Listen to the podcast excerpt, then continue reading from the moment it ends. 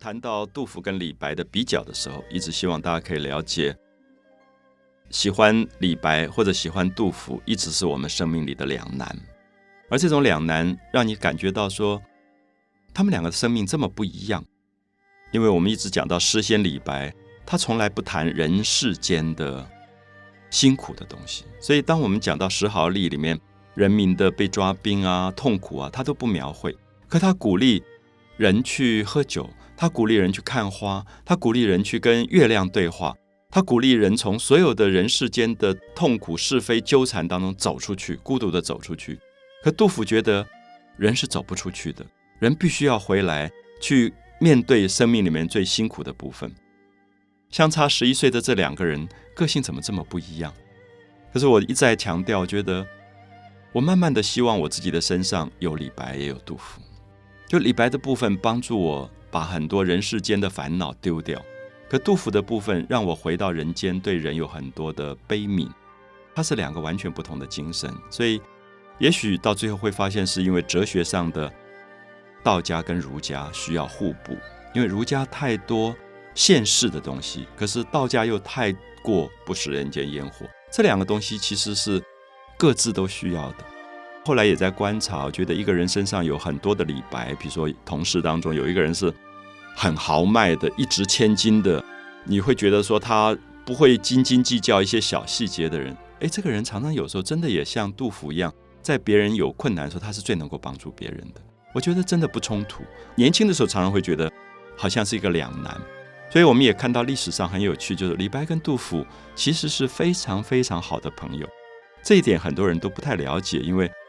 在文学史上，大家因为有的人喜欢杜甫，有人喜欢李白，就会变成争议很大。所以大家就好像常常制造出一些故事啊，比如说，可能很多搞文学的朋友都知道，说范柯山下逢杜甫，就在范柯一粒一粒的范粒那个山底下，李白碰到了杜甫，李白就有一点在笑杜甫，嘲讽杜甫，说杜甫写一一首诗，写一句诗。好几根胡须都捏断了，还写不出来。那么，其实这里面有一点故意在呃标榜说李白是才气纵横的，因为李白写诗很快，喝了酒就写诗了，所以就觉得杜甫是那种书呆子，有一点苦学的，用功的不得了，很费力去写诗的人。可是，我想大家知道，《范柯山下逢杜甫》这一首被假造出来。李白嘲笑杜甫的诗，现在都被认为是伪作，并不是真的李白写的。就是李白并没有那么轻薄，李白也没有那么肤浅。事实上，李白留下来了一些很思念杜甫、很喜欢杜甫的诗句。他们有一次短短的相聚的时间，变成非常好的朋友，也变成知己。后来分开了。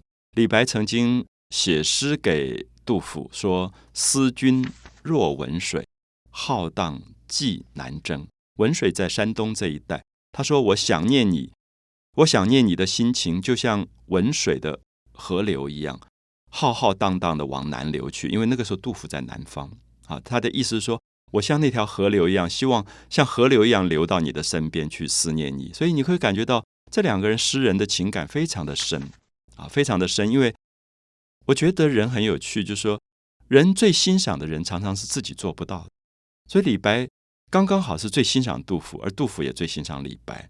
尤其在杜甫的诗集当中，我们可以看到杜甫写出了对李白最美的歌颂。杜甫有一首诗叫做《饮中八仙歌》，歌颂八个最会喝酒的人，其中有一个就是李白。而且那四句写的真漂亮。他说：“李白一斗诗百篇啊，李白喝一斗酒，一百篇的诗就洋洋洒洒写出来。那这是。”杜甫对李白最大的赞美，就说李白这么有才气啊，这么有才情。李白一斗诗百篇，长安市上酒家眠。他就在长安的繁华的市上，就在酒家酒廊就睡着了。你可以看到李白好像真的是不回家的，永远都睡在酒家的啊。李白，李白就长安市上酒家眠，天子呼来不上船，这是最美的一句。皇帝唐玄宗。呼来就是请他到皇宫里面为他写一些诗，他不上船，他不去，自谓臣是酒中仙。他说我不去，因为我是酒中之仙，我喝酒都来不及，我哪里会去照顾你们这些统治者？好，我们可以看到这四句里面讲出李白真正了不起的部分，就是说，我相信今天一个文人，如果皇帝叫他去，统治者叫他去，他大概马上就跑去了。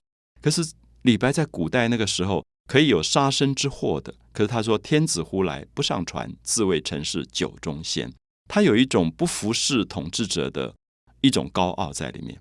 所以这个部分其实是杜甫赞美李白，杜甫也很清楚李白这样的个性有他伟大的地方，就是李白不会谄媚逢迎，不会斤斤计较于他要不要去做官，然后去巴结这些人。所以李白留在历史上，让你觉得你在当下看到所有的人为了一点点名利争得头破血流，要去做董事长、做总经理，要去做什么部长，你就觉得李白其实在。嘲笑这些人，就是生命怎么会这么自甘堕落的感觉啊！所以这是李白一斗诗百篇，长安市上酒家眠，天子呼来不上船，自谓臣是酒中仙。杜甫写李白最美的句子，所以你可以感觉到两个人虽然这么不同，可杜甫完全在赞美李白。杜甫自己是写石壕吏的，杜甫自己是写朱门酒肉臭，路有冻死骨的。他是入世的，他是对人间有很多关怀的。可他完全了解他的好朋友李白，不需要跟他一样。李白可以走向山水，走向月亮。好，所以这两个好朋友，我们会觉得那种彼此知己的情感，甚至杜甫也写出非常动人的句子，说“冠盖满京华”。啊，冠盖就是头上戴着高高的帽子，盖是开着漂亮的车子，盖是讲车子上面的车棚。说灌溉满京华，说在这个首都里面，到处都是开着宾士、开着凯迪拉克的这种有钱人或者做大官的人，灌溉满京华，斯人独憔悴。他讲李白是唯一最憔悴的人，是最孤独的人。可是寂寞身后事，千秋万岁名。就说他虽然现在活得这么寂寞，好像没有人理他，可是，一千年以后，他相信大家都在读李白。千秋万岁名，可是当时那些巴结逢迎的人，今天谁也不知道他名字是什么。